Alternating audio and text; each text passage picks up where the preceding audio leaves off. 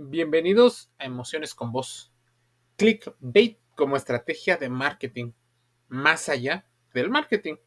Hablemos de las emociones. Cuando te das cuenta que es una estrategia utilizada para atraer gente.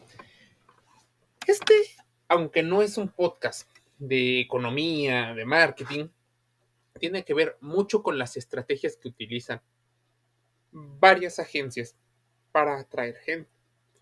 Por supuesto, cuando te das cuenta puede salir una sensación de, mm, de coraje, de miedo, de ira, hasta de vergüenza por haber caído en algunas estrategias.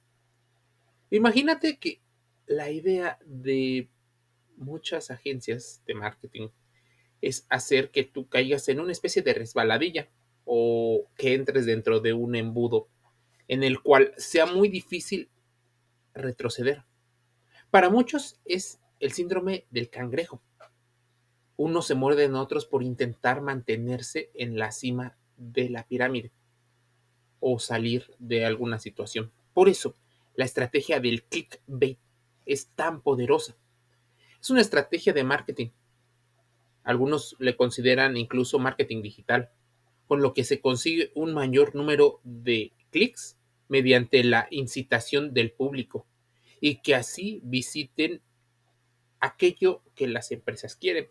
Se emplea titulares llamativos que le den ganas al lector de entrar y seguir leyendo eso sobre lo que se ha visto. Hasta ahí pareciera que no es tan arriesgado. Pero obviamente el algoritmo privilegia ciertos contenidos privilegios que lo tienen el morbo, lo que algunas personas podrían considerar como obsceno, lo que se confronta, la falta de argumentos, muchos sesgos cognitivos a la hora de discutir en algunos debates, mucha situación mística, mucha desinformación, porque es lo que conecta con una parte del público conecta con su morbo, con su curiosidad. Y es que el clickbait es una táctica utilizada para generar tráfico online por medios de títulos e imágenes exageradas y que pudiera parecer una especie de promesa imposible. Es como esta estrategia bueno, bonita y barata. Por eso, las personas llegan a caer. Entonces, si el clickbait llega un momento donde te hartas de la realidad, de que no cumplirán con esas promesas acordadas y aparentemente contenidos tentadores. Muchos de los que prometen resolver dudas y abordar ciertos temas. Tal vez no responderán nada o muy poco, pero ya entraste y genera dinero a esa compañía o a sus anunciantes. Tú lo has visto en varias redes sociales. El clickbait se encuentra en el título y en la imagen de, del, video. En los blogs y en los sitios web, los clickbaits generan y se encuentran en el título, en las llamadas de publicaciones a redes sociales y en la línea de destaque del contenido. Para comprender esto, funciona exactamente como una carnada, tal cual al prometer responder dudas o contar una especie de secreto a la gente que lo consume. Muchas personas no van a pensarlo dos veces antes de hacer clic en el contenido. No podemos juzgarlas. Al final, un título atrayente hace que mucha gente deje de hacer lo que estaba haciendo por algún tiempo para descubrir de lo que está detrás de. El problema no está en la estrategia de crear títulos tentaderos, sino de mentirle al consumidor. Tal vez los ejemplos de los clickbaits pueden ser eh, bastante útiles. El uso frecuente y constante de puntos de exclamación, como si te lo dijeran con emoción, o en algunos casos hasta pareciera que lo están gritando y voceando. Expresiones como no lo vas a creer. Imagínate lo que pasó creación de sentido de urgencia en el título, como si no pudieras dejar la noticia o el momento para otro. Es ahora. el uso de imágenes que despiertan la curiosidad, pero que no dicen mucho. Así despierta, como te digo, la curiosidad. Mira, hay algunos títulos como vamos a enseñarte de una vez por todas a mezclar el agua con el aceite. Ya sabes, el agua y el aceite normalmente no se mezclan a menos de que algunas de sus propiedades empiecen a cambiar mediante un agente intermediario. Pero el título te propone enseñarte a hacerlo. Entonces viene el sesgo IKEA, el sesgo donde valoras más aquello que haces por tu propia cuenta. Por supuesto, muchas personas no te explican esta parte. Te explican cómo hacerlo, cómo funcionar y básicamente la mayoría de los blogs van haciendo esto. Es más, en algunos casos y sin demeritar a los creadores de contenido, sino haz las estrategias de contenido que utilizan, utilizan el morbo, el exhibicionismo, utilizan los colores para que la gente consuma más de ellos. Aunque el tiempo de consumo, por supuesto, le favorece a las plataformas, también le favorece a estos creadores. Por ejemplo, una foto muy sensual pudiera ser una foto donde una persona se sienta bien, se sienta incluso contenta por el tema del esfuerzo que le ha costado llegar hasta ese punto pero de alguna manera ellos, como creadores, ven el proceso o vieron el proceso y también están mostrando los resultados. Lo más curioso es que muchas veces las imágenes no siempre coinciden con el texto que está puesto o con el audio. Por supuesto, esta discrepancia, incluso incongruencia en algunos casos, podría dejar entrever que quieres abarcar un público mucho más amplio. Quieres que las personas de alguna manera entren en un sentido de urgencia y den likes, por ejemplo, o que te comenten, o que te posicionen en una con una percepción diferente. Entonces, más allá de el cuerpo, estás vendiendo una especie de paquete de contenido audiovisual. A ver, si sale la palabra promoción, link, marketing, por supuesto que deja al descubierto que te están invitando a hacer una acción y que la imagen, que muchas veces es lo primero que nos llama la atención y está comunicando algo, hace que la gente se quede más tiempo a leer y a ver ese contenido.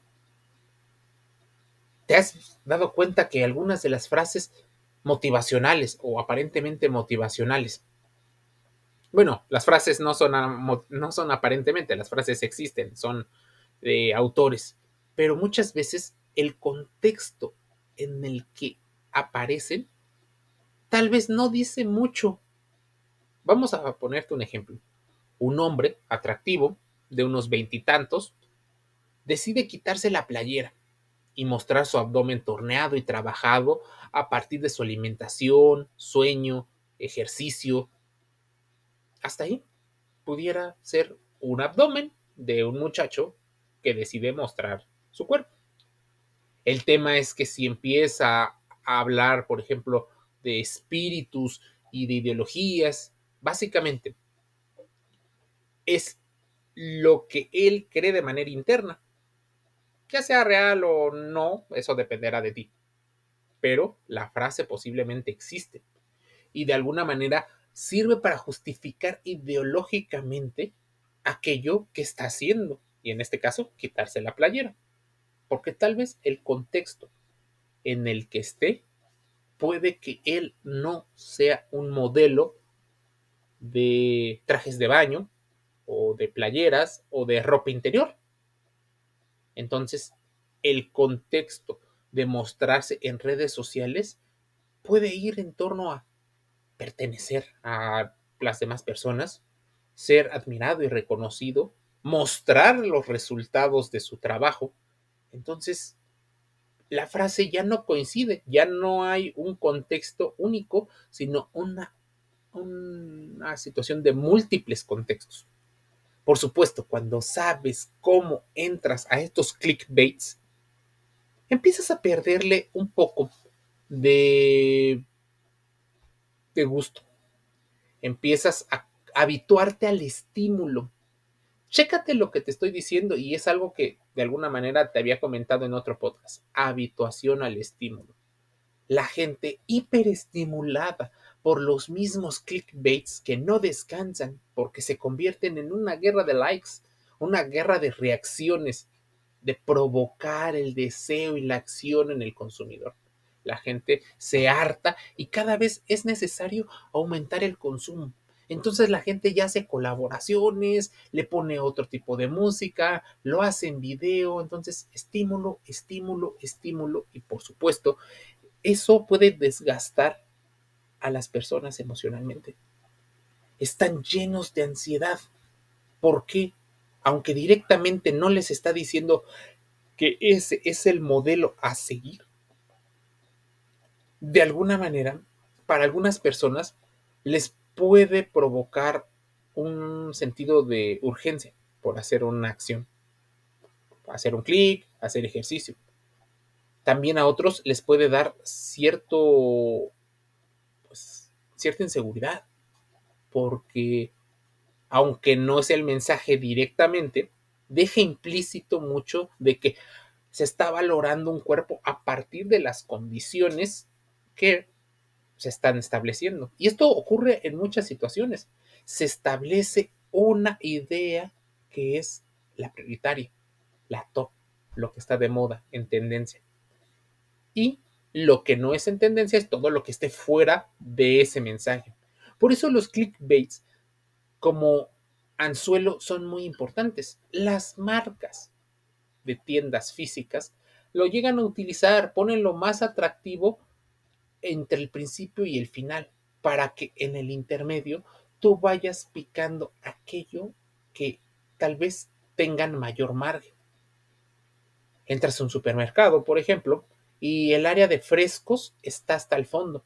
No solo tiene una finalidad de manipular, en una situación muy estratégica, permite que los refrigeradores y la parte de lo más sensible, que son los alimentos frescos, se encuentren en una zona que reduzca su consumo.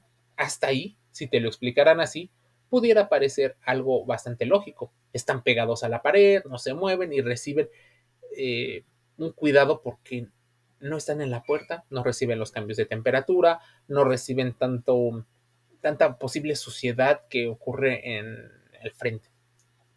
Pero también, al mismo tiempo, es una estrategia para que tú circules por toda la tienda y te vayas encontrando productos que tal vez no necesitabas o no tenías planeado. Y de ahí, esta estrategia de clickbait puede ser o, fue inspirada en lo físico. Tanto por ciento de descuento, por curiosidad entras, pero muchas veces los letreros tienen diversas tipografías, letras más grandes y las famosas letras pequeñas, que tal vez por impulso no les... Caramba, qué gran descuento. Aún más si es una tienda de la que tienes ganas de comprar o incluso aunque no lo conozcas, te llama la atención este posteo. El clickbait en cuestión no es una mentira. Al final es posible que los productos salgan más baratos si es real, pero con un montón de conducciones que tal vez no estés considerando cuando entraste. La estrategia usada por la empresa fue enganchar al lector al destacar la información más tentadora sobre la venta, el descuento. Sin embargo, maquillando muchas veces con el tamaño de tipografía y el color de la tipografía, el restante de las condiciones que no son tan agradables. Es decir, trabajamos con modelos diferentes de clickbait donde uno puede ser real y el otro no es tan agradable porque te muestra la realidad. La realidad puede ser que no tienes el dinero suficiente para pagarlo a precio regular. Lo agradable puede ser que puedes descompensar algunas situaciones por la curiosidad, el morbo y el deseo. E incluso puedes caer en una frustración en el que las personas que hicieron clic en el contenido con la esperanza de tener y responder a sus deseos no sean respondidos. Algunos especialistas, sobre todo en sociología y en psicología, dicen por qué esta estrategia no debe de ser usada. Después de visualizar en la práctica cómo los clickbaits funcionan, queda claro que el hecho de que pierdas la confianza del consumidor es muy grande, así que debe de haber un punto previo. Estarás entregando un contenido mentiroso. Construir cualquier estrategia o cualquier cosa en la vida a base de mentiras no es tan bueno. El primer motivo por el cual debes de mantenerte lejos de esta práctica poco ética y poco moral de pues, el marketing es que la gente va percibiendo tu marca de una manera negativa. Y a la hora de querer impulsar una buena estrategia te costará más dinero. Teniendo en cuenta que en la era digital las personas viven buscando contenidos y figuras online referentes, vas perdiendo autenticidad, vas perdiendo credibilidad y te ves menos genuino. Y ahí después tendrás que gastar grandes cantidades de marketing en intentar recobrar a aquella persona a la cual perdiste por intentar engañarla al principio. Los clics pueden parecer buenos, pero al final no son tan valiosos. Un contenido popular, pero no necesariamente traerá resultados reales para el negocio del que te dediques ya sea, por ejemplo, ser modelo, ser un profesor, ser una tienda, los números que generan y que son importantes mantener y conocer son aquellos donde al cliente le cumple ciertos deseos y le cumples ciertas necesidades. Entender y retroalimentarte de aquello que quiere, que necesita el cliente es altamente importante entregarle productos deficientes, entregarle contenidos que aunque hechos con gran producción, realmente son una segmentación a su capacidad económica, no es bien percibido. Es más, si le dices a alguien que es un contenido para pobres, por supuesto, no se sentirá muy agradable, sentirá vergüenza y luego coraje. Tal vez sentirá esta aversión a la pérdida y tu marca perderá potenciales clientes. Tal vez la moda ahora es el emotion bait para hacer estrategias sensacionalistas en búsqueda de consumidores. No significa que no puedan crear títulos creativos y tentadores. Al final es importante que se conozcan. Pero captar lectores y lograr clics es importante.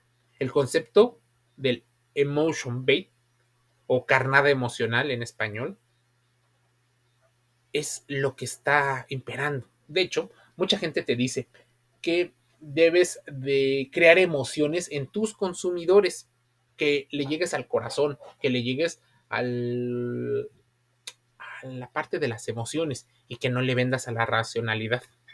Esto no significa una apelación para el lado emocional de forma melancólica o dramática, sino la comprensión del valor real de tu contenido. A partir de este valor se puede hacer un descubrimiento sobre los principales aspectos capaces de despertar no solo el morbo, la curiosidad o el interés genuino de los posibles consumidores. Después de descubrir lo que tu contenido tiene de interesante, piensa que estás vendiendo aquel material y necesitas definirlo de la forma más tentadora y que despierte la el mayor número de clientes, el retorno de los clientes y que perduren en el tiempo. Si puedes responder al título sin distorsiones, posiblemente estés encontrando una forma creativa, misteriosa, pero real y sostenible de lo que realmente estás ofertando. Más que tentador, es importante desarrollar contenidos con propósitos, contenidos originales y de esta manera los resultados vendrán de manera natural. La gente te recomendará y se sentirá en confianza y se sentirá de alguna manera que ha encontrado en tu propuesta una propuesta de valor útil para su dinero y su tiempo. El clickbait puede ser también considerado casi una estafa emocional porque apega a la, al morbo, a la curiosidad y a estos instintos y sesgos que los humanos llegamos a tener. Te invito a que contrastes la información que aquí te digo. La idea es que conozcas más de cómo respondemos a nuestras emociones, cómo respondemos a nuestros sentimientos y hacemos acciones que tal vez no pensábamos o que fueron gatilladas por un pequeño empujón o nudge. Este pequeño impulso que nos puede llegar a cambiar. La gota que derrama el vaso en muchos procesos. Te envío un saludo y también te invito a suscribirte gratis a Emociones con Voz podcast en Google Podcast, en Amazon Music Audible, en iTunes, Spotify, iHeartRadio, YouTube y otros canales. Nos escuchamos el día de mañana.